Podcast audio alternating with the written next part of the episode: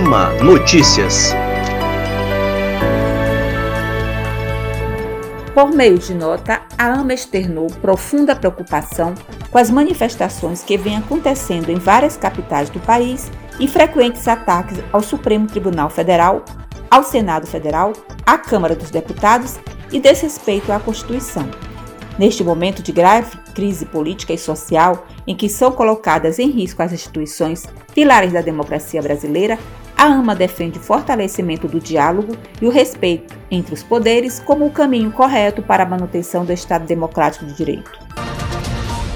A AMB também lançou nota demonstrando sua preocupação com as manifestações de grupos que defendem o fechamento do Supremo Tribunal Federal, da Câmara e do Senado, além de outras medidas ilegais que agridem a Constituição Federal.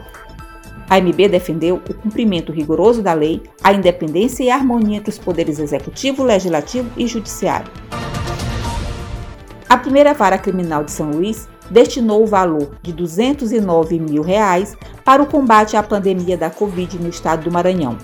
Em decisão assinada pelo juiz Ronald Marcel, titular da unidade, foi determinada a transferência de 159 mil para a Secretaria de Estado da Saúde e outros 50 mil para a Secretaria Municipal de Saúde de São Luís.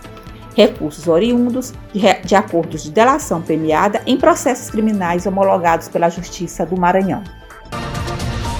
O Pleno do Tribunal de Justiça do Maranhão reuniu-se nesta quarta-feira, em sessão administrativa por videoconferência, para o julgamento de mais de 30 processos da pauta e extra-pauta, entre resoluções, processos e recursos administrativos. Os 30 desembargadores, que compõem a totalidade de magistrados no âmbito do segundo grau, participaram da sessão inédita da Corte Estadual. E as turmas Recursar de Imperatriz e Bacabal já estão preparadas para o início das sessões virtuais. De acordo com o juiz Adolfo Pires da Fonseca Neto, presidente da turma em Imperatriz, a previsão é de que 33 recursos sejam julgados de 23 de abril, a partir das 15 horas, até o dia 30 de abril, às 14h59, quando ocorre a primeira sessão virtual. Já a presidente da turma, juíza Gláucia Helen Maia de Almeida, segunda vara criminal de Bacabal, pautou o julgamento de 125 recursos com a abertura às 15 horas do próximo dia 22 e encerramento no dia 29 de abril.